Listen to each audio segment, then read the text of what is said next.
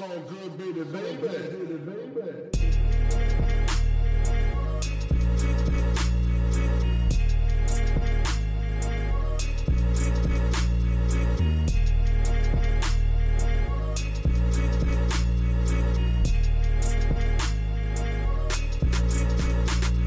Hallo zusammen, mein Name ist Jan Wehn und ihr hört eine neue Folge vom All Good Podcast. Dieses Mal habe ich mich mit Gold Roger unterhalten und zwar über sein neues Release Discman Antishock 2, das am 8. Mai erscheint. Im letzten November hat er davon schon den ersten Teil veröffentlicht und wir haben uns natürlich über die beiden Releases unterhalten. Außerdem haben wir auch über seine neue Labelsituation, Songwriting, Videoideen, Artworks und vor allem aber auch über seine und auch meine Liebe zu Frank Ocean unterhalten. Wenn euch die Folge gefallen hat, dann freuen wir uns sehr, wenn ihr den Podcast und auch die andere redaktionelle Arbeit von All Good unterstützen mögt. Die Links dazu findet ihr in der Beschreibung. Ansonsten jetzt erstmal viel Spaß mit der neuen Folge. Wie geht's dir denn so? Ja, Corona gut, ne? Was heißt Corona gut? Ja, mich macht das schon krass depressiv, dass ich aus meinen Routinen rausgerissen wurde. Und auch jetzt, dass irgendwie der Festivalsommer, nachdem wir ein Album rausgebracht haben, irgendwie in, ins Wasser fällt. Das macht es auch nicht besser. Aber den Umständen entsprechend geht's mir eigentlich schon ganz gut. Okay, das ist schön zu hören. Äh, wir sprechen heute hier, weil etwas ansteht, nämlich äh, der zweite Teil deiner Discman Antishock äh, Trilogie, oder? Oder es sind es nur zwei Releases? Nee, es sind drei. Vielleicht bleiben es auch zwei. Also ich glaube, Kill Bill war auch mal als Trilogie angesetzt, aber es ist immer einfacher, eine Trilogie zu announcen, als dann wirklich die Lust zu behalten, eine Trilogie am Stück fertig zu machen. Also Discman 3 wird auf jeden Fall kommen, Aha. aber vielleicht mache ich auch erst noch was anderes und dann Discman 3. Vielleicht kommt aber auch Discman 3 direkt. Jetzt Corona hat da meine Plans ein bisschen auf Kopf gestellt. Ich halte es da mit George R. R. Martin. Verstehe, okay. Erzähl doch vielleicht erstmal so ein bisschen, wie kam es überhaupt, dass du gesagt hast, okay, fuck it, ich mache jetzt kein Album, sondern ich splitte das jetzt auf in EPs und die kommen in relativ zeitnahen Abständen. Ja, ähm, ich hatte so einen Haufen Demos fertig gemacht und das war einfach zu viel auch für ein Album an Material. Äh, hatte ich auch alles in so einem Monat irgendwie. Ende 2018 habe ich in so einem totalen Rausch irgendwie mega viel geschrieben, nachdem ich ein Jahr gar nichts gemacht hatte. Und ähm, dann dachte ich mir so in meinem Größenwahn so, ja, ich mache jetzt drei Alben daraus, drei kurze Alben. Oder erst wollte ich sogar drei lange Alben daraus machen, beziehungsweise Mixtapes. Ist ja immer schwierig, wie man das alles nennt im Hip-Hop, ne? Mhm. Ähm, und dann habe ich die Gedanken immer weiter gesponnen und habe dann gesagt, okay, weil es ist natürlich auch schwer, so wenn man so einen Haufen Material hat, irgendwie sich zu entscheiden, was ist jetzt wirklich cool, was nicht. Habe es erstmal liegen lassen und habe dann gedacht, okay, ich arbeite das jetzt so Step by Step alles ab.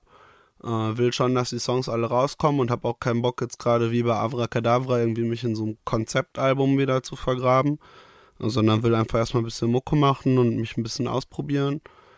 Und ja, es war auch so eine Zeit, wo alle dann gesagt haben, also dann irgendwann habe ich dann gemerkt, okay, das, das wird was, aber dann war natürlich auch, dass alle gerade auf diesem Single-Film rumgeritten sind und sich eingeredet haben, ja, die Single ist das neue Album, es gibt kein Album mehr. Was ich natürlich scheiße fand, weil ich mich selber immer noch eher so als Albumkünstler wahrnehme. Aber Mhm. ich sehe natürlich auch den Punkt, dass sich keiner mehr so ein 15-Track-Album am Stück irgendwie da keiner sich dafür hinsetzt und sich das so zu Gemüte führt, während auch noch 20 andere Hitsingles an dem Tag rauskommen. Und da habe ich durch dieses Kanye-Ding auch so, durch dieses Yay-Album, für mich so ein bisschen diesen Zwischenweg gesehen. Okay, ich mache ein kurzes Album und äh, was im Endeffekt das gleiche ist wie ein langes Album, nur dass man die Filler-Tracks weglässt. das ist dann auch der Unterschied zu einer EP so. Weil bei einer EP sind dann vielleicht doch noch irgendwie, entweder sind es wirklich kürzer oder es sind dann doch wieder, wenn es eine lange EP ist, sind doch wieder Filler dabei. Aber für mich ist das mein Antischock eigentlich das jeweils, was man kriegt, wenn man ein richtiges Album nimmt und die Filler-Tracks weglässt. Mhm. Ähm, ist es denn dann jetzt so, dass man die beiden Dinge, die jetzt draußen sind, dann aber auch, dass die auch zusammen funktionieren? Oder sind die schon getrennt voneinander zu, beacht, äh, zu betrachten? Ja, es ist auf jeden Fall, wie gesagt, alles in einem engen Zeitraum so in den Grundzügen entstanden. Deswegen ist es auf jeden Fall, gibt es diese Querreferenzen und ist auch alles aus dem gleichen aus dem gleichen Flow irgendwie äh, speist es sich. Ähm, und jetzt beim Aufbau habe ich auch schon drauf geachtet, also dass man Anti-Shock 1 hört mit, ähm, mit Halt auf mhm. und 2 fängt dann mit Tesla an und finde ich, führt so diesen Punkt weiter. Also man kann an der Stelle eigentlich nahtlos weiterhören und es geht thematisch und vom Sound geht, gehen die Songs, finde ich, gut übereinander über irgendwie. Ähm, der erste Teil fängt mit Bomberman an und hört mit Horcrux auf. Ähm, ich finde, das schafft auch einen schönen Bogen, weil es am Anfang Bomberman so diesen Willen, irgendwie was zu ändern und sich aus dem Loch rauszukämpfen irgendwie startet und am Ende lande ich noch tiefer im Loch, als ich mir vorher irgendwie ausgemalt hätte, obwohl es zwischenzeitlich mal ganz gut aussah. Äh, Im ersten Teil wird mit wie leicht irgendwie so eine Liebesgeschichte angeschnitten, die in der Vergangenheit lag und im zweiten Teil ähm, erzähle ich dann über den Anfang und das Ende eben dieser Liebes Liebesgeschichte auch. Und habe auch noch Songs eigentlich für den dritten Teil, die dann so in diesem Zeitraum dazwischen spielen. Und ja, also es ist schon, in meinem Kopf gibt es natürlich, hängt das alles viel mehr zusammen, als dann da für den Hörer vielleicht offensichtlich wird. Aber das, das will ich ja meistens auch so. Ja. Äh, aber man kann schon so sagen, dass der erste Teil sich eher so ein bisschen nochmal um Erinnerungen, Betrachtungen deiner selbst in einem in einer früheren Phase deines Lebens irgendwie drehen, wohingegen das, was jetzt auf dem neuen Release passiert, so ein bisschen mehr im Jetzt, mehr an dem, wie du gerade denkst, liebst, fühlst, äh, was auch immer tust. Kann man das so sagen?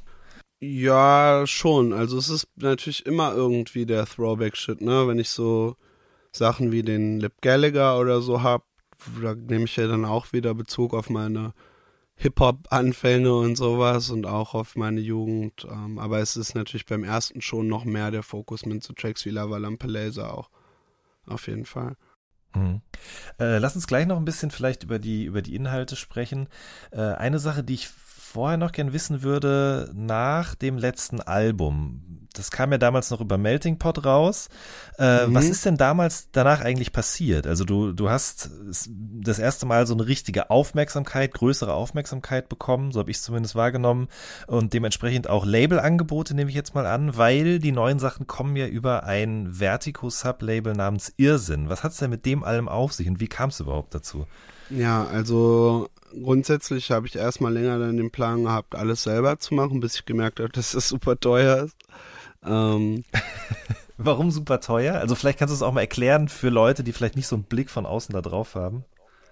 Naja, also so ein Album machen, ein Album an sich machen ist jetzt vielleicht, ich, ich meine, ich bin da nochmal in einer anderen Position. Ich mache ja mit Moritz und Hendrik, split ich ja eh alles. Das heißt, ich hätte jetzt für die Beats im ersten Schritt nicht unbedingt bezahlen müssen, upfront, aber sowas kostet in der Regel da, außer du bist halt ein Arschloch und ziehst die Produzenten ab, dann kostet es nichts.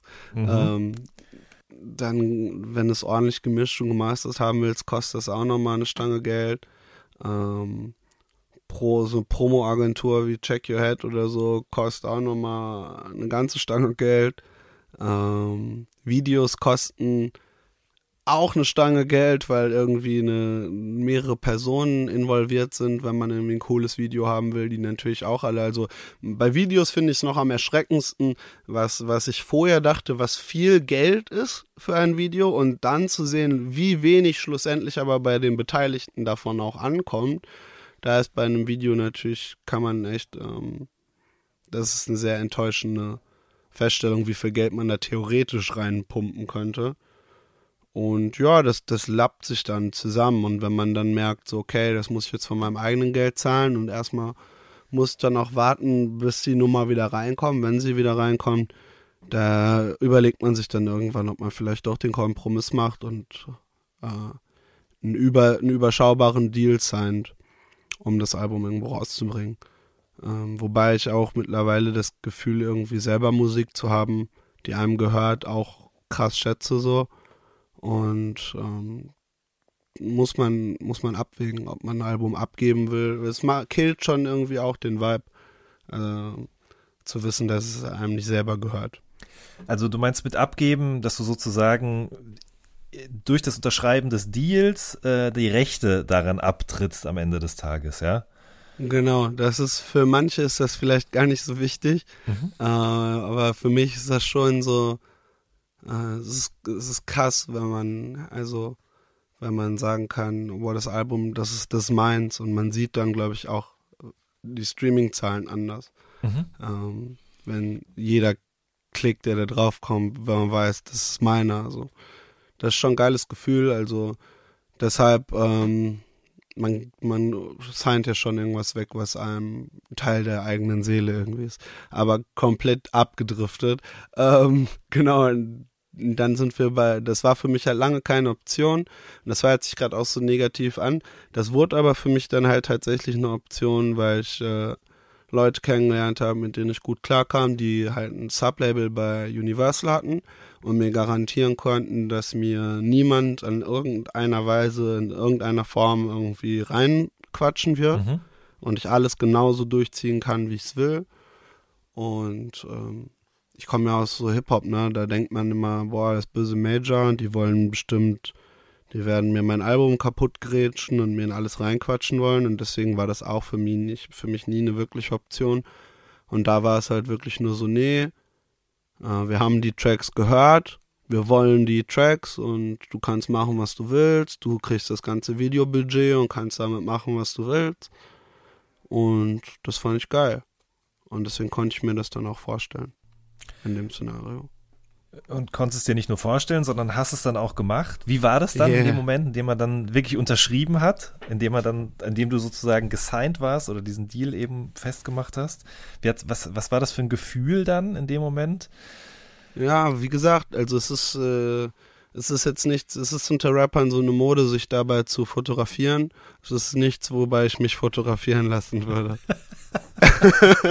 Ja, ich glaube, ich glaube, es ist so ein bisschen, kommt halt immer auch darauf an, wen du fragst. Ne? Wenn ich dich jetzt frage, dann kannst du mir sehr schlüssig erklären, woher deine Skepsis rührt. Ähm, wenn du jetzt aber jemand anderen fragst, es gibt bestimmt mittlerweile auch viele, viele Leute, die Bock haben, selber Rapper zu werden und deren Ziel nichts anderes ist, als unbedingt von sich ein Foto auf Instagram zu posten mit einem Vertrag, wo ein Kugelschreiber neben liegt, so, ne? Ja, das gibt Leuten irgendwie so ein Gefühl, certified zu sein, aber wie gesagt, also es ist auch, ich meine, du hast mich jetzt darauf angesprochen, aber ich habe das bisher auch nirgendwo an die große Glocke gehängt. Mhm.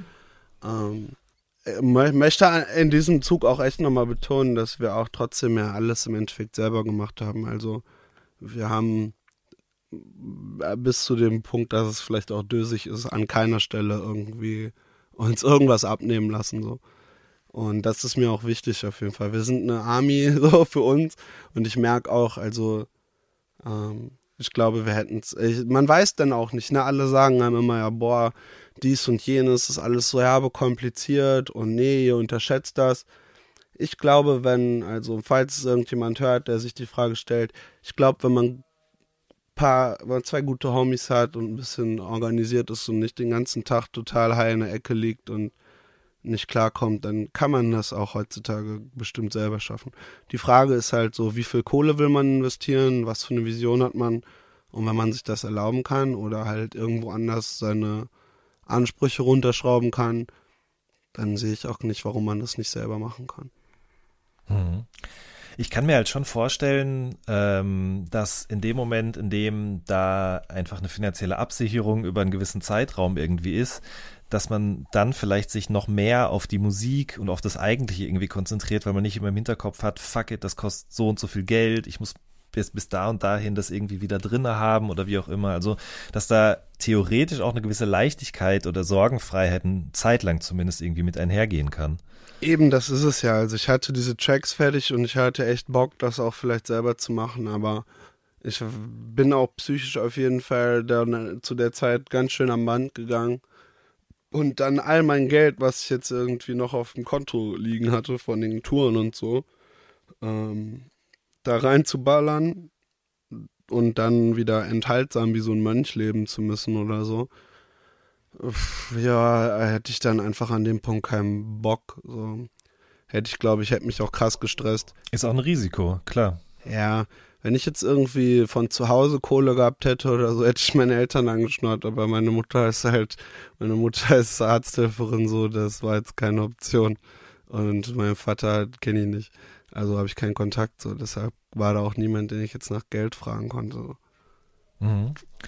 Äh, du hast gerade gesagt, so, ihr habt, oder auf mich wirkt es auch so, ne? Alles, die Videos, Artworks, die Musik und so weiter. Man wäre halt überhaupt nicht darauf gekommen, dass du da jetzt irgendwo irgendeinen Vertrag unterschrieben hast, weil es halt eben alles von euch kommt und immer noch genauso klingt und aussieht, wie man das halt von dir irgendwie gewohnt ist. Ja. Ähm, ich würde das gerne auch ein bisschen noch durchsprechen, wenn du Bock darauf hast, Klar, wer da jetzt in welcher Form eigentlich überhaupt wie involviert war. Du hast gerade schon äh, Dienst und Schulter angesprochen, die, wie ich finde, einen extrem niceen Job mal wieder gemacht haben, was die Produktion angeht.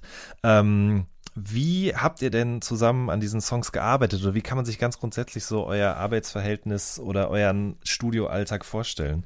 Ja, also bei Avra war es noch ein bisschen mehr so, dass wir wirklich jeden Beat von, von Anfang bis zum Ende im Studio zusammengebaut haben. Ähm, diesmal war es dann so, dass nach Avra irgendwie so eine längere Phase war, wo wir viele Sachen angefangen haben, die dann irgendwie ins Leere geführt haben. Und ähm, irgendwann hat sich dann so entwickelt, dass der Workflow für dieses Album eher war, dass dann die Boys im Studio Beats gebaut haben. Und wir wussten ja dann irgendwie, was, was jetzt irgendwie Gold Roger Material ist, so. Den Sound hatten wir uns zusammen erarbeitet. Ähm, und Ganz kurz, was ist das? Was ist der Sound? naja, irgendwas mit Gitarre, Synthi, ein bisschen weird, äh, ein bisschen alternativ und im Zweifelsfall irgendwie ein Beat, den jetzt ein Wer anders nicht so picken können würde. ähm, Okay. Catch mich, meistens catch mich, wenn irgendwie ein, eine Gitarre und ein Geräusch, das klingt wie irgend so ein Anime-Laser. Da bin ich meistens am Start.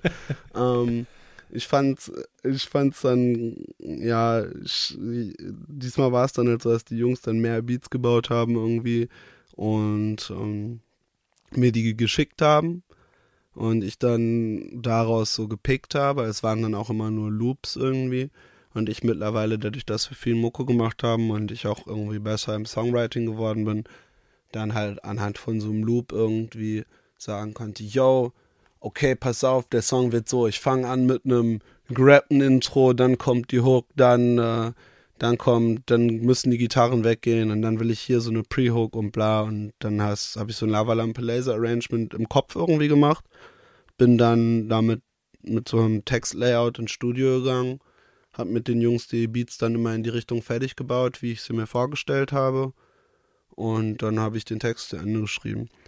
Das war jetzt mehr, mehr so der Workflow. Bei Avra haben wir wirklich 15 Beats zusammengebaut, davon sind 13 aufs Album gekommen. Und diesmal war es eher so, dass die Jungs, glaube ich, 100 Beats in der Dropbox hatten mit der Zeit.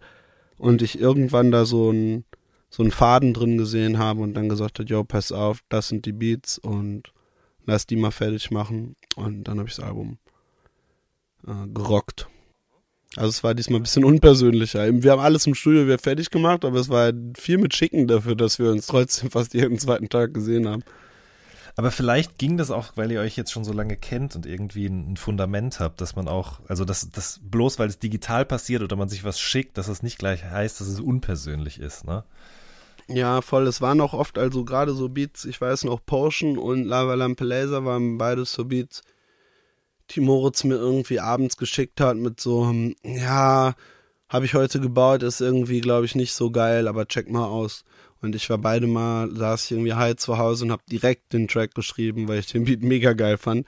Und ich glaube, im Studio wäre es dann einfach, war es dann an dem Punkt so, dass die Erwartungshaltung, okay, wir müssen jetzt krass was machen, wir müssen was krasses machen, dann oft verhindert hat, dass wir überhaupt was gemacht haben. Deswegen ging es dann irgendwie besser, wenn wir uns unseren Freiraum so gegönnt haben. Genau wie ich im Studio ein bisschen Probleme hatte, direkt was zu texten. Mhm. Und lieber zu Hause getextet habe diesmal. Was schätzt du an den beiden besonders? Und zwar jeweils an, an einem von beiden? Also was, ist die, was sind die Stärken von den Jungs? Ja, Was glaubst du? Also bei Moritz auf jeden Fall, dass er so musikalisch ist. Ich habe auch versucht, mal irgendwie mit anderen Produzenten Beats zu bauen, die auch teilweise super versiert so äh, im reinen Beat bauen und irgendwie die richtigen Plugins und den richtigen Kompressor einzustellen, dass es fett klingt ist oder so. Aber da ist es dann oft daran gescheitert, irgendwie, wenn es um Chords ging und so. Und wirklich nicht immer dieselben Scheiß Beats zu bauen. Also es gibt so Producer, die echt richtig krank gut sind auf so einer Schraubebene, aber wirklich immer denselben Beat bauen oder dieselben fünf Akkorde, die sie können, benutzen und dann das, damit weibe ich dann oft nicht so und mit Moritz kann ich wirklich so, der fängt irgendwas an und bei mir geht dann direkt irgendwie irgendeine Emotion an. Ähm, das ist ganz geil und bei Hendrik ist es auf jeden Fall an dem Punkt, dass er mein Rücken ist. Also man muss sagen, Hendrik macht jetzt auch zusammen ja mit, mit Malte von Jakarta Records mein Management quasi zusammen. Mhm. Und ähm, ja, Hendrik ist mal, Hendrik ist mein DJ, Schrägstrich Backup. Hendrik ist irgendwie auch mein Producer, Hendrik ist mein Manager, Hendrik ist mein Freund so. Ähm, der ist wirklich so 360 Grad mein Rücken. Mhm. Äh, das ist einfach mega krass und der kann mich in den entscheidenden Momenten auf jeden Fall immer am besten runterbringen oder mir in den, mir in entscheidenden Momenten auch mich daran erinnern, dass ich irgendwie, dass ich, ähm, dass die Sachen alle gar nicht so negativ sind, wie ich sie sehe, sondern dass irgendwie alles ganz gut läuft. So, das ist schon geil. Also das ist mein Boy. Gab es das schon des Öfteren? Du hast es vorhin schon mal kurz, kurz angedeutet, so dass halt eben psychisch du auch nicht immer ganz äh, so stabil warst, wie du es gerne gewesen wärst. Ähm, basierend auf was denn? Zweifel, was das angeht, was ihr da alles gerade so macht? Oder ob du die richtigen Entscheidungen gefällt hast? Ja, ich bin einfach so ein sehr, sehr, ähm, sehr, sehr nachdenklicher Typ. Und das bricht mir, glaube ich, oft so das Genick äh, dass ich so Sachen auch überdenke und ich, glaube ich, viel zu selbstkritisch bin. Ähm, ich habe das vor allem jetzt auch gemerkt, wir haben also Lugatti und Nein sind auch öfter hier. Mhm. Und wir haben Session zusammen gemacht, so einfach auf Stupid hier chillen und die Jungs sind wirklich crazy und machen so fünf Songs in einer Nacht. Und ich war so, komm, wir machen einen Song. Wir haben einen Track gemacht und ich hatte, ich wusste halt, ich muss schnell fertig werden, weil die Jungs jetzt auch schnell fertig werden. Und irgendwie war auch nicht der Druck, dass ich jetzt dachte, okay, ist jetzt für ein Gold Roger Ding. Und habe in 20 Minuten irgendwie einen kranken Part geschrieben. Und die Jungs haben es auch gefeiert. Und dann war Lugatti so, komm, wir machen jetzt noch einen Song. Und ich habe noch einen kranken Part geschrieben in 20 Minuten. Und dann wollten die noch einen Song machen. Ich war so, ja, nee, es geht jetzt nicht, aber ich war so, damn, Alter, ich habe jetzt in einer Stunde irgendwie mehr geschrieben als in den letzten zwei Monaten. Willst du mich verarschen? Und das war top. Und Aha. dann dachte ich halt auch so, ja, ich, ich, ich hab's doch in mir so und hab gemerkt, so, das ist das Einzige, was mich halt davon abhält, jeden Tag einen Track zu machen. Ähm, sind diese bescheuerten Selbstzweifel, weil ich natürlich an dem Punkt so viele Stunden schon reingesteckt habe in den Skill an sich dass ich immer eigentlich einen guten Part schreiben könnte. Das Einzige, was mich, also ich bin als Rapper gut, bin ich zu gut, um wirklich wack, wacken Part zu schreiben. Ähm, das Einzige, was mich halt wirklich vom Schreiben überhaupt abhält, ist irgend so eine Grenze in meinem Kopf. Und oft, oft ähm, schlägt sich das auch in andere, andere Bereiche irgendwie nieder. Und dann brauche ich Hendrik, der mir sagt, so, yo, Basti, halt's Maul, das ist alles mega geil, lass das jetzt einfach so machen. Und dann vertraue ich ihm da auch mittlerweile. Mhm. Äh, solltest du auch. Also ich finde wirklich, äh, diese beiden Releases sind wahnsinnig gut gelungen. Danke. Ähm, ich höre die total gerne ähm, und vor allen Dingen auch aus dem Grund, ich meine, man sagt das immer so schnell daher, aber ich wüsste tatsächlich nichts, was gerade so klingt. Weder was jetzt die Musik angeht, noch was das Songwriting angeht. Ähm, für mich ist es wirklich sehr, sehr outstanding, was ihr da geschaffen habt. Deswegen vielleicht auch nochmal eben, bevor wir so ein bisschen auf die Songwriting-Ebene gehen, ähm, wie, was würdest du sagen, wie habt ihr das denn geschafft, da so einen, so einen eigenen Sound oder so ein eigenes Soundbild zu kreieren? Ähm, I don't know. ich glaube, das ist einfach Geschmack. Also ich finde halt bei, bei Avra war das halt so, dass, dass, da fand ich, da konnte man die Referenzen irgendwie noch so klarer rauspicken. Das, da war irgendwie klar, welcher Song jetzt irgendwie eine Hommage an diese oder jene Gitarrenmusikströmung oder was ja. auch immer war. Aber hier, das klingt für mich irgendwie so wie so ein Amalgam aus den unterschiedlichsten Dingen, die irgendwie so zusammengedrückt wurden und einfach eine ganz krass eigene Einheit ergeben. Also für mich ist es auf jeden Fall beeinflusst durch diese ganze, ich weiß jetzt nicht, ob man das hört oder so, aber durch so Sachen wie Brockhampton und sowas, ähm, durch so Sachen wie Frank Ocean oder so, ähm, es sind so die Al Post-Alternative Rock, Trap, Hip-Hop-Sachen, Post-Kid Cudi, Post-Kanye West Shit. Ähm, was mich irgendwie beeinflusst, ist, ist ey, was aber auch dann wieder schwer ist, weil da die sich auch alle in ihrem Sound dadurch ähm, auszeichnen, dass es recht uferlos ist. Und ähm, ich glaube, was, was mir halt wichtig ist, ist schon, dass es für sich steht. Und das ist voll geil, wenn du das dann auch sagst. Ich wüsste jetzt auch keinen, womit ich das direkt vergleichen würde. Manche von diesen neuen Nepomuk-Sachen habe ich auf jeden Fall. Ach, von den, ja, hieß er dann Nepomuk jetzt auf dem Release oder Negroman? Negroman. Negroman, So, glaube ich, ne? ja, Wenn er ja, Solo weiß macht, ich ja. nicht. Ja, ja. ja. Äh, fand, ich, fand ich geil, die ich gehört habe. Und ähm, klingt natürlich auch wieder ganz anders, hat aber in, in irgendwie essentiellen Punkten einen ähnlichen Vibe für mich, dass ich denke, yo, der ist auf, auch auf so einem Film. Ähm, und ich hoffe einfach, dass das noch mehr wird. Ich, ich wüsste jetzt aber auch keinen, der, der gerade ungefähr die Mucke macht, die wir machen. Und das ist natürlich Fluch und Segen zugleich. Ich glaube, wenn es einen Kick kickt ein, aber es ist auch jetzt irgendwie nicht, dass wir auf irgendeinen Bandwagon aufspringen könnten und irgendein OG. Es gibt jetzt keinen. Casper ist, glaube ich, noch am ehesten der OG of Alternative Rap in Deutschland. oder, oder von mir aus Prinz Pi oder so, aber doch schon eher Casper für mich. Und äh, wüsste jetzt keinen, der sich, der da seine, seinen, seinen OG Cosine-Flügel aufmachen könnte. Das ist, glaube ich, einfacher, wenn man irgendwie an einen Sound anknüpft, der gerade schon super präsent ist. Ja, oder auch an ein Prinzip. Du hast es vorhin schon mal gesagt, äh, dann ging es auf einmal los mit, es gibt keine Alben mehr, jetzt sind nur noch die einzelnen Songs wichtig oder einzelne Singles. Zwischendurch gab es ja auch nochmal diese wilde Idee, dass Playlisten jetzt das neue Album sind. Ähm, ich finde, da bricht, brechen die Songs eben auch krass aus. Also äh, wenn du dir heute eine, Playlist anhörst äh, in Sachen deutschsprachiger Rap, da sind die Songs auch ja sehr, sehr klar strukturiert. Also du hast direkt am Anfang eine Melodie, die irgendwie eingängig ist, du hast einen eingängigen Refrain, der Song ist relativ kurz und das sind ja irgendwie alles Dinge, die man jetzt bei deinen Songs so, nicht so hat. Also sie sind auch eingängig, ähm, aber sie sind trotzdem ganz anders strukturiert und folgen nicht diesem ganz simplen Prinzip aus Hook, Strophe, Hook oder wie auch immer. Ähm, Lass doch mal ein bisschen über das Songwriting noch sprechen. Was, also da Mhm. hast du, wie ich finde, auf jeden Fall auch krasse Sprünge gemacht. Hast du, war das irgendwie ein Anspruch oder ist das was, was irgendwie total natürlich aus dir rausgekommen ist und du hast auf einmal gemerkt, okay, krass, irgendwie schere ich mich gar nicht mehr darum, wie man einen klassischen Rap-Song schreibt? Wie kam das? Ich glaube, das war auch dann einfach irgendwann, irgendwann schleicht sich sowas dann natürlich ein. Also es war jetzt nicht, dass ich mir an irgendeinem Punkt gedacht habe, boah, es muss jetzt mehr, mehr aufgeschlüsselte Segmente geben, es muss irgendwie so eine Pre-Hook geben und äh, hier und da muss noch ein B-Teil oder so, sondern das kommt mittlerweile eigentlich ganz ähm, natürlich, eher weil es mich dann anpisst, einen ganzen jetzt immer wieder das Gleiche zu machen in einem Song. Also jetzt, oh, okay, ich schreibe jetzt den, den zweiten Part nochmal genauso wie den ersten Part oder ja, ich schreibe jetzt einen 16er. Das ist irgendwie, ich schreibe jetzt einen 16er und einen Hook.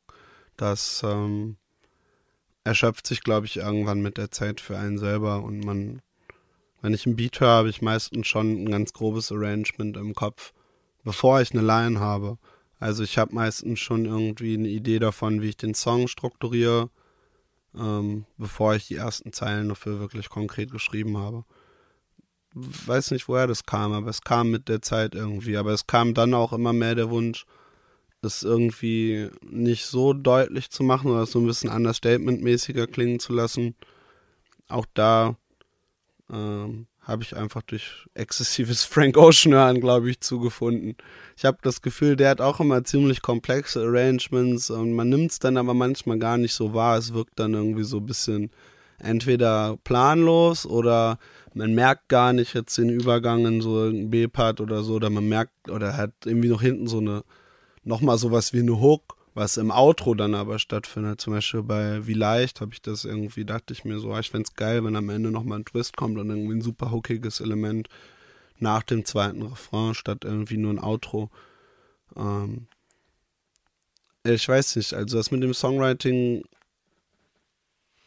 hat sich bei mir auf jeden Fall in so eine Richtung entwickelt, dass ich dachte, ich möchte es irgendwie dadurch noch ein bisschen arziger machen. Ein bisschen arzi, aber auch, ähm, auch ein bisschen poppiger. Also es ging bei mir leider nicht in so eine, dass ich jetzt gedacht habe, mein Songwriting wird jetzt hittiger, dass ich jetzt kranke Radiohits schreibe, sondern es hat sich eher noch einen Schritt davon weiter weg in, wegbewegt, obwohl es poppiger geworden ist. Das ist, äh, ja, keine Ahnung. Ich kann damit leben. Also ich finde die Mucke, die wir machen, mittlerweile richtig cool. Mhm.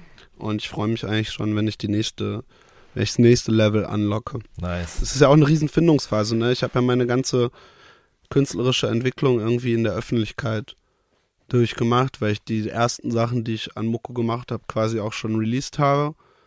Und andere haben vielleicht diese Phase, wo sie erstmal fünf Jahre Musik für sich machen. Und dann wäre sowas wie Discman jetzt vielleicht mein erstes Release gewesen. Und dann hätte man diese Phase gar nicht so mitbekommen. Die, die, diese andere Phase hätte dann bei anderen, bei Freunden auf der Festplatte geschlummert, weil du denen hin und wieder mal was geschickt hast. Genau, und wäre nicht rausgekommen oder unter irgendeinem anderen Künstlernamen. Und dann wäre es an mir gelegen gewesen, das dann eben ausfindig zu machen, um dich damit zu konfrontieren. Oh nein. ähm, erinnerst du dich, wann du das erste Mal Frank Ocean gehört hast? Mm, Ja, damals, als so diese ganze Hot Future Welle losging. Mhm. Ähm, ich muss aber sagen, so, so richtig, also ich habe es immer cool gefunden und so und hab so Songs wie Super Rich Kids oder so, habe ich immer krass gefeiert. Äh, und halt die Singles auch, die damals alle kamen. Aber so richtig Phantom dafür entwickelt habe ich vor allem dann nach Blond. Mhm. Und ähm, auch so eine Faszination für sein Songwriting. Das kam dann alles so ungefähr auch in der Phase, wo ich angefangen habe. Also in dieser ganzen Phase nach Avracadabra. Äh, Geht mir tatsächlich sehr, sehr ähnlich. Also ich, ich fand die Sachen davor auch immer schon echt gut, weil er hat einfach eine gute Stimme und äh, dementsprechend kann der halt auch irgendwas singen und sei es nur banale Liebeslyrik, sage ich mal, und man findet es schon gut. Aber ich habe irgendwie auch das Gefühl gehabt, dass mit oder nach Blond ich erst so richtig verstanden habe, vielleicht hat er auch erst so richtig verstanden, wer er eigentlich als Künstler ist, wer er gerne in der Außenwirkung sein möchte. Und ich finde, bei ihm ist es, auch wenn auf eine andere Art und Weise, ganz ähnlich wie bei dir auch. Also wie das alles aussieht, äh, wie sich das anhört, wie sich das anfühlt und so weiter. Ich finde es irgendwie, dass, da gibt es auf jeden Fall deutliche Parallelen. Und äh, ich mag einfach, dass die Sachen von ihm einerseits so äh, wahnsinnig artsy sind, wie du gerade so gesagt hast. Ähm, Ja. und man einfach merkt, wie viel Konzept oder eben auch Tiefsinn dahinter steckt oder Dinge, die abseits des Mainstreams passieren. Und gleichzeitig ist es trotzdem auch auf einer auf einer ja, oberflächlichen Ebene irgendwie zu konsumieren, wenn man das so sagen kann. Voll, man kann das auch so richtig beiläufig hören und ist dann auch cool. Aber man kann es auch richtig tief analysieren und findet noch tausend Sachen. Und ich finde, das hat auch diese Kompromisslosigkeit. Also nicht so eine Kompromisslosigkeit im Sinne von, ja, ich mache jetzt was, was irgendwie sich total wegbewegt von allem und gar nicht irgendwie, was so bewusst komplett unzugänglich ist, so äh, und gegen den Strom schwimmt, sondern er macht einfach viele Sachen, die man schon so mit poppiger Musik und so einem Hang zu, zu sehr äh, zugänglicher Musik identifiziert, aber in den entscheidenden Momenten in, hat man immer das Gefühl, er entscheidet sich dann doch eher cool zu sein und äh, und under, auf so eine, eine gewisse Art irgendwie undergroundig sein zu wollen oder drauf einen Fick zu geben. Aber macht das schon immer sehr bewusst. Also man hat nicht, man hat bei ihm konstant das Gefühl, dass wenn er wollte, er morgen auch noch mal so einen Song wie Lost raushauen könnte. Also das ist bei Frank Ocean richtig krass, dass man das Gefühl hat, ja, das sagt ja, sagen so viele Musiker von sich dieses, ja, wenn ich wollte, dann würde ich irgendwie das, dies und jenes machen und dann wäre ich super erfolgreich. Und bei fast allen klingt es irgendwie verbittert und gelogen, aber bei so einem Frank Ocean hat man tatsächlich das Gefühl, boah, wenn er wollte, würde er sich drei Hits aus dem Ärmel schaukeln. Und das finde ich mega cool. Safe, ja.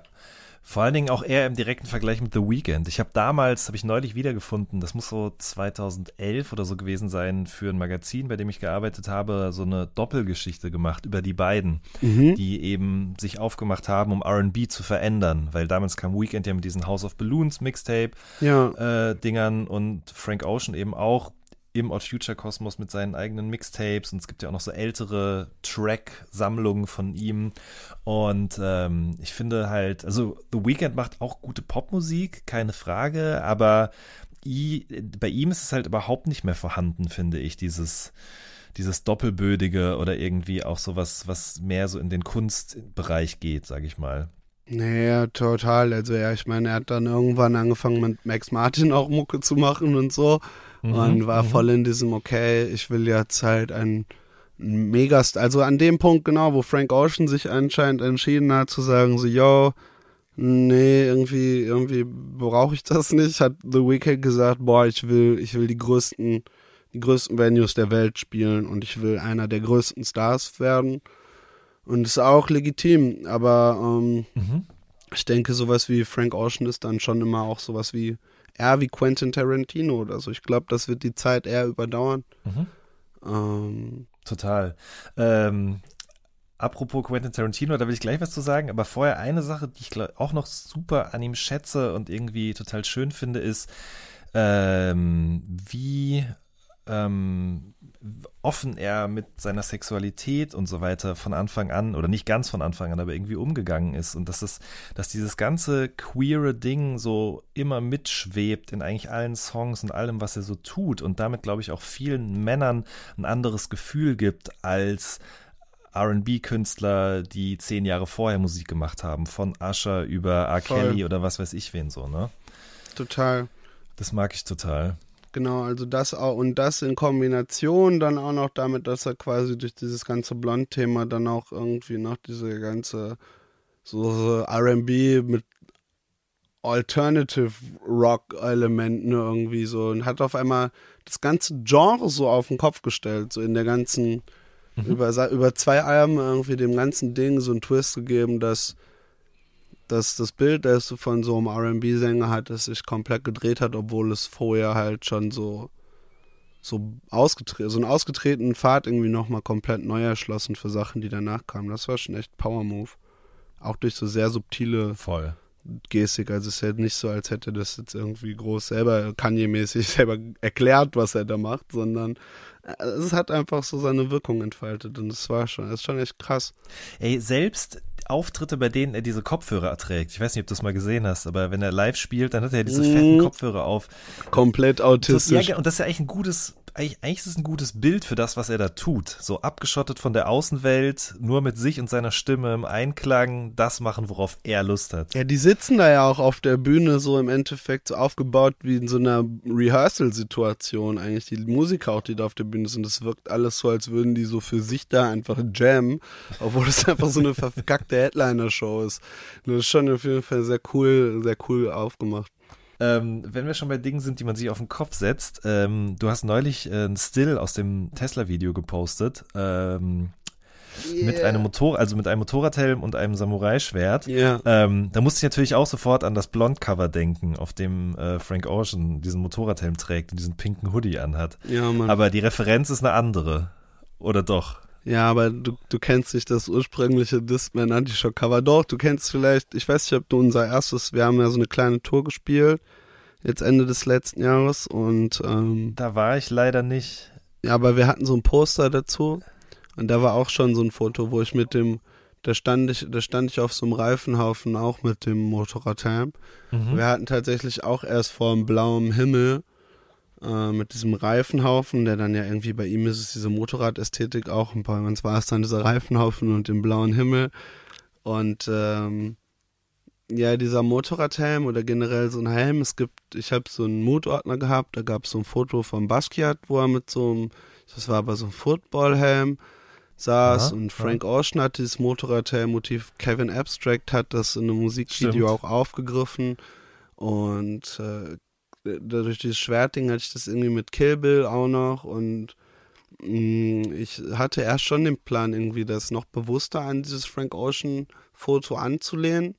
auch um den Vergleich irgendwie zu, zu provozieren, weil ich das Gefühl hatte, okay, spätestens nachdem Bowser mit diesem Drei-Farben-Haus-Cover komplett The Weeknd äh, Starboy-Cover äh, gesnatcht hat, so kann, hätte, ich, hätte ich das jetzt ohne schlechtes Gewissen machen können, so. Ähm, und ich, ich dachte eigentlich, ich hätte dann eher gedacht, ich würde mich gerne in diese Reihe stellen. Also hätte ich mit offenem Arm empfangen, diesen, wenn einer gesagt hätte, du wolltest Frank Ocean beiten und dann hätte ich gesagt, so, ja, aber ist doch geil, wenn du jetzt an Frank Ocean denkst, wenn du an mich denkst, das, das ist doch mega cool. Und hätte mich da gerne in diese Reihe gestellt. Leider ist das Fotoshoot dann irgendwie nicht so covertauglich geworden. Ähm, aber ja, wir haben es jetzt dann in dem Tesla-Video habe ich es wieder aufgegriffen. Da Mhm. war natürlich auch dieser Kill Bill-Bezug mit dem Katana da und ir irgendwie aber auch der Bezug zu dem Discman Anti-Shock-Cover mit dieser Figur. Und ähm, fand, äh, fand, ich stehe da drauf. Das hat irgendwie so eine, hat auch irgendwie so eine comichafte Ästhetik. Absolut. Und lass uns doch vielleicht aber das eigentliche oder wirkliche Cover dann jetzt nochmal sprechen. Wer hat das gemacht und wie kam das überhaupt zustande? Ähm, das Cover hat äh, am Jorn in Zusammenarbeit mit äh, so einem Illustrator gemacht, den ich auf Insta gedickt habe. Der hieß Chingye. Mhm. Äh, überkrasser Zeichner. Äh, dann habe ich angefragt, ob er Bock hätte und er hatte Bock. Man muss irgendwie sagen, er hat dann leider nur so recht äh, auftragsmäßig abgeliefert. Also ich habe das Gefühl, wenn ich mir seine Sachen auf Insta angucke, sind die nochmal eine Ecke krasser. Okay. Da habe ich unterschätzt, wie es ist, mit jemandem zu arbeiten, der im Zweifelsfall halt äh, in Taiwan wohnt, wo ich dann nicht irgendwie Druck machen kann oder so, wo ich nicht vorbeifahren kann, sagst du, du Bastard, ich fick dein Leben, mach mir krankes Albumcover, jetzt, du kannst mich nicht so abziehen. Also der war, der ist schon sehr, sehr wenig auf bestimmte Punkte in dem äh, Briefing eingegangen, aber irgendwie war es dann doch geil. Ähm, War in dem Briefing, ganz kurz, war da auch drin vermerkt sozusagen ein Verweis auf ähm, dein erstes Album, also auf das erste Albumcover auf Räuberleiter? Weil ich finde, also das ist irgendwie sowas, wo ich direkt dran denken musste. Äh, auf Räuberleiter bist du in diesem äh, Friesennerz, in dieser gelben Jacke mit dem Tennisschläger. ja. Äh, und jetzt, das ist ja sozusagen eine komplett abstrahierte, futuristische mh, Variante davon, die auch diesen spielerischen Charakter außen vor lässt und eher auf so eine kämpferische, abenteuerliche Art und Weise dich inszeniert.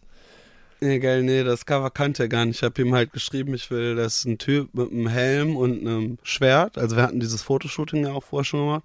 Und ich war so, ja, ich fänd's geil, wenn der, also ich habe ihm Cowboy Bebop auch unter anderem und Metal Gear Solid irgendwie, glaube ich, als Referenzen genannt.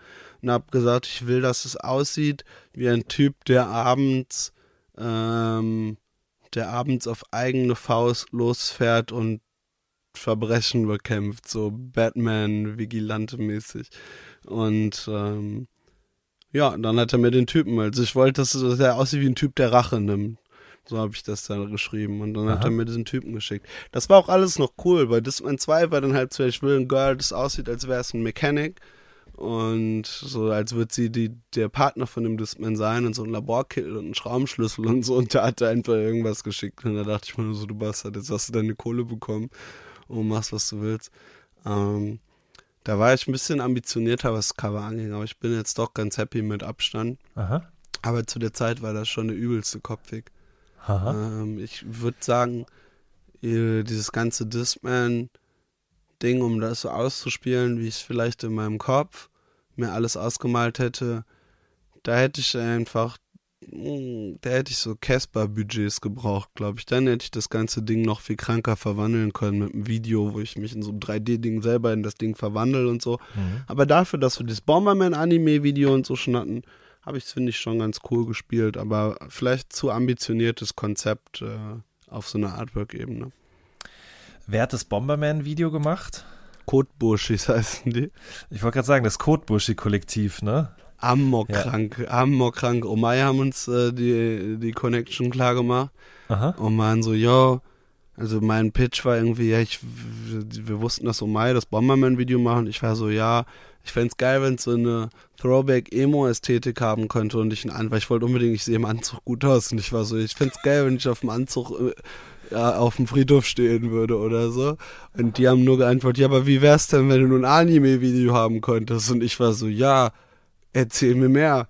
Und ähm, dann haben sie uns klar gemacht, dass wir für ein relativ überschaubares Budget ein Anime-Video haben konnten, wenn wir den freie Hand lassen.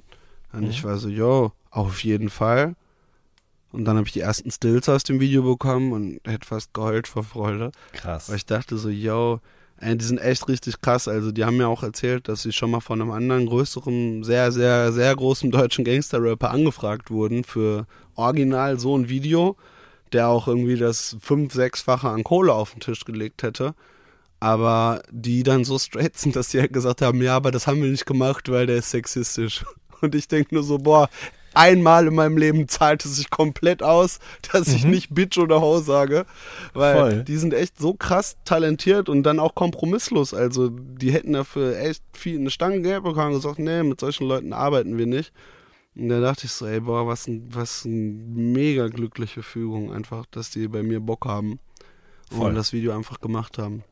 Das sind eben Leute, die sozusagen hier in Deutschland direkt greifbar sind, Jo. mit denen man dann eben auch konkret sprechen kann, wenn einem vielleicht irgendwas nicht gefällt, genau wie die, alle anderen Leute, mit denen du Videos machst. Also ich fand eh, es sind ja super viele Videos erschienen äh, zu dem ersten Release, aber jetzt auch zu dem zweiten, was jetzt kommt auch schon. Äh, Timo Milbrett hat auch noch ein paar gemacht, ne? Gang, auf jeden.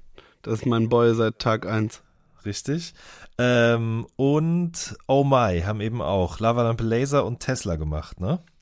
Äh, auch vielleicht, also die Idee zu dem Vielleicht-Video hatte ich und habe dann Felix geschrieben, so ich würde es gerne machen und er so, ja, die Idee ist geil, lass machen. Mhm. Ähm, Pauschen hat Antemilio gemacht. Ähm, was haben Oma noch gemacht? Ich habe das Gefühl, irgendwas haben die noch gemacht. Ne, Timo hat Speedball gemacht und Kalkulation. Ja, doch. Mhm. Die Sachen haben wir mal gemacht und diesen Discman Antishock Trailer, den wir am Anfang immer noch hatten. Wo so CD zersprungen ist, Nice. den hatten die auch noch gemacht. also diese die Fülle an Videos, sage ich jetzt mal, und auch vor allen Dingen die äh, unterschiedlichen Herangehensweisen daran. Also das ist schon für dich auch neben der Musik und dem Cover etwas, was so im Subtext mitschwingt, ist so ein Video auch immer was, wo man diese Welt nochmal neu aufmachen, erzählen kann oder was auch immer. Dementsprechend ist dir das, nehme ich an, sehr, sehr wichtig, auch damit immer irgendwie noch den Hörern oder den Leuten, die Mu Musik konsumieren, was mit an die Hand zu geben, oder? Ja, voll, wobei ich sagen muss, ich finde das auch so mystisch. Ich weiß nicht, ob du das schon mal mit einem anderen Rapper erörtert hast. Ich habe das Gefühl, dass das zum Beispiel auch bei, dass das bei vielen Rappern ist, die nicht gerade irgendwie so Modus Mio-Type Rap machen, Mhm. dass, dass die, äh, dass die Videoklicks irgendwie in keinem Verhältnis zum Streaming stehen. Mhm. Weil ich finde alle meine Videos 10 von 10. Also ich, ich, hab schon, ich finde, ich habe geile Videos und äh, die sind auch alle cool gemacht. Aber irgendwie geht bei, bei Videos im Verhältnis zum Streaming irgendwie nicht so viel bei, auf YouTube und ich wundere mich da immer, weil ich das jetzt nicht nur bei mir irgendwie beobachte. Zum Beispiel auch jetzt so, nimm irgendwie von mir aus einen Rapper wie Materia oder Casper, die ja auch größte Venues des Landes ausverkaufen und im Zweifelsfall hat dann aber auch irgendein irgendein Rapper irgendwie, der mit 20 Homies im Video vor irgendeinem Hochhaus steht. Äh, ähnliche, wenn nicht sogar mehr Klicks auf irgendeinem Video. Und da frage ich mich auch mal, sind das andere Zielgruppen irgendwie, die viel mehr YouTube konsumieren oder so? Das finde ich verwirrend, weil wie gesagt, wenn ich jetzt, äh, ich finde es bei Amis halt auch richtig geil, dass die einfach oft so Audio-Singles droppen und habe das Gefühl, in Deutschland ist es immer so ein Zwang, auch ein Video mitzudroppen, damit es als offizielles Certified Single gesehen wird, also dieses einfach einen Song zu droppen. Habe ich das Gefühl, das ist in den USA etablierter. Mhm. An wie Flair. ähm, und ja, in den USA, da machen die das einfach so und äh, in Deutschen ja, das ist nee, aber also das wird mich natürlich komplett, äh, das wäre ganz geil, weil das, das wird mich irgendwie flexibler machen. Das Videos machen macht mir schon Spaß, ist aber auch ein riesen Kopfweg und auch ein riesen Orga und ein Kostenfaktor. Mhm. Und wenn ich jetzt einfach Mucke droppen könnte, würde ich das, glaube ich, auch einfach so machen. Mhm. Die Videos äh, laufen auf YouTube. Ähm, deswegen würde ich gerne dich noch auf ein Zitat ansprechen aus, äh, aus den neuen Songs. Ich habe jetzt ganz bewusst eben in diesem Podcast gar nicht so viel mit dir über die Inhalte gesprochen, weil ich äh, an anderer Stelle das auch schon mitbekommen habe, beziehungsweise dich auch so eh so eingeschätzt habe, dass man das vielleicht auch eher im Wagen lässt und die Leute also im Wagen mit äh, V und einem A, ähm, dass die Leute Mhm. sich eben dann selber einen Reim darauf machen können oder selber auch was da reinlesen können. Ich finde, die Musik eignet sich da sehr, sehr gut zu. Äh, aber du sagst an einer Stelle in Halt, lass die Finger vom Internet. Ähm, Ja, ich, und ich wollte dich mal ganz konkret fragen, was du damit meinst. ich schwöre, das ist wieder so ein typischer Basti-Shit, dass ich halt keinen Fick gebe. Weil ich meine auf jeden Fall, das wusste ich auch schon, als ich es gemacht habe, dass ich was anderes meine, als die meisten Leute da drin ähm, sehen werden, weil das, das, den Bezug kann man gar nicht raffen. Ich habe das im Zuge dieser ganzen Artikel 13 Demo, habe ich den Track aufgenommen und stand halt total high vor Mike und hatte gerade diese ganze Axel Voss macht das Internet kaputt Aha, äh, aha. Thematik im Kopf. Und war so, yo, lass, weil der Song sich ja natürlich auch gegen so Konservative irgendwie richtet. Voll. Und war ich so, yo, lass die Finger, lass die Finger vom Internet, macht das scheiß Internet nicht kaputt, hört auf, reguliert es nicht. Aber natürlich äh, war mir auch klar auf der anderen Seite, dass es so ankommen wird wie, yo, pass auf mit dem Internet, lass da die Finger von, das ist gefährlich, Kinder. Und fand es aber auch geil irgendwie. Aber ich habe zum Beispiel den Song live immer angesagt mit Axel Voss, du Bastard, falls du mich hörst. Lass die Finger vom Internet. ähm, also genau in die Richtung ging es eher. Aber Ja. ja, das ist so typischer Basti-Move, wo ich dann auch denke, so ja, puh, irgendwie mache ich es ja auch doch für mich. Und ich finde es auch geil. Also es ist auch, es gibt mir was super Befriedigendes zu wissen, dass nicht jeder Scheiß, den ich auf einem Track mache, als so ein als so ein kleinster gemeinsamer Nenner funktionieren muss, der so allgemein zugänglich ist, sondern es ist am Ende des Tages auch einfach meins. Ein Teil der Tracks gehört immer mir und auch ein Teil der Bedeutungsebene gehört einfach mir. Und das ist ein geiles Gefühl. Da sind wir doch jetzt gerade wunderschön full circle gegangen zu dem, was äh, du am Anfang gesagt hast, ne? Ja. Äh, das finde ich sehr schön. Und ich finde dich ehrlich gesagt auch eine sehr, sehr schöne ähm, Herangehensweise, Denkweise irgendwie im Hinblick auf Musik, weil ich glaube eben, dass es auch viele Leute gibt, die das gar nicht mitdenken oder es genau andersherum auch denken, dass das halt eben gar nicht ihre Songs sind oder da auf den Songs was passiert, was vielleicht nur zwischen ihnen selbst oder sie mit sich selbst ausmachen, sondern dass die Musik eben für alle ist. Das ist ja auch ein schöner Anspruch, aber dabei gibt man eben auch viel weg einfach so. Total. Also ich habe gerade auch noch mal im Hinterkopf drüber nachgedacht, so damn, Alter, der Einstieg. Ich habe gerade wirklich noch mal dran gedacht dachte so, boah, das klang echt schon so mega Sellout-mäßig. Aber das möchte ich auch noch mal klarstellen. Am Ende des Tages, ich bin, und ich finde, das, das hört man aber auch, wenn man, wenn man die Mucke hört, die ich mache oder die wir machen, so. Ähm, ich bin schon ein sehr, sehr kompromissloser Künstlertyp auch wider Willen. Also ich, ich, ich kann es auch gar nicht anders und ich bin im Zweifelsfall ähm, ist das meine ästhetische Vorstellung einfach von Mucke da in den entscheidenden Punkten. Man hört, dass, dass jemand keinen Fick gibt und das ist mir auch Mhm. einfach wichtig und das kann man auch nicht weg sein. Niemals. Also ich würde es auch nie machen. Also wie gesagt, zum Beispiel, wenn da jetzt irgendwie mir jemals jemand in meine Mucke reinreden wollte oder mir irgendwie erklären will, dass ich, was auch schon vorkam, dass Leute versucht haben, mich dafür zu begeistern, irgendeine Zeile nochmal umzuschreiben, weil sie ja vielleicht dann zugänglicher für Leute wäre, wo ich mir einfach nur denke, Junge, fahr zur Hölle. Da ist es überhaupt nicht. Jetzt, jetzt erst recht, Alter, scheiß komplett auf euch. Oder wenn mir irgendwer sagen will, ja, was, was meinst du denn mit Potion? Hm, ich weiß nicht, ob das so eine gute Idee ist, das so zu rappen. Und ich denke mir nur so, ja, aber ist halt so. Und irgendwie mache ich das ja auch bei allem immer für mich. Also ich mache es natürlich auch irgendwie für, für Konzerte und für Streaming und was weiß ich. Aber wenn ich selber nicht wirklich mega geil finden würde, was ich da gemacht habe, dann, äh, dann könnte ich auch einen normalen Job machen. Das wäre im Zweifelsfall wahrscheinlich wesentlich weniger anstrengend so.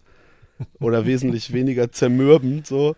Boah, und was hätte ich, wenn ich Musik machen würde, die ich selber dann nicht geil finde? Das wäre das übelste Gefängnis und die letzte Hölle, in der ich mich wiederfinden möchte. So, nee. Sehe ich nicht. Das ist doch ein schöner Schlusssatz auf jeden Fall. Das genaue Gegenteil davon kann man nachhören. Und zwar auf äh, Discman Antishock 2. Kommt am 8.5. raus. Hört euch das an. Es ist wirklich outstanding. Gold Roger, Dienst und Schulter äh, haben das zusammen fabriziert. Das kann man, glaube ich, so sagen. Goldi, ich danke dir sehr für deine Zeit. Ich danke und, dir, äh, Jan. Dass wir zusammen so schön über Frank Ocean abnerden konnten. Jo, sorry, wenn ich ein bisschen abgedriftet bin zwischendurch. Überhaupt nicht. Genau dafür ist das jetzt alles da hier. Deswegen mache ich es. Okay, geil. Dann peace out, Mann. Vielen Dank. Ihr Lieben, das war eine neue Folge vom All Good Podcast. Wir hören uns in der nächsten Folge. Macht's gut. Tschüss.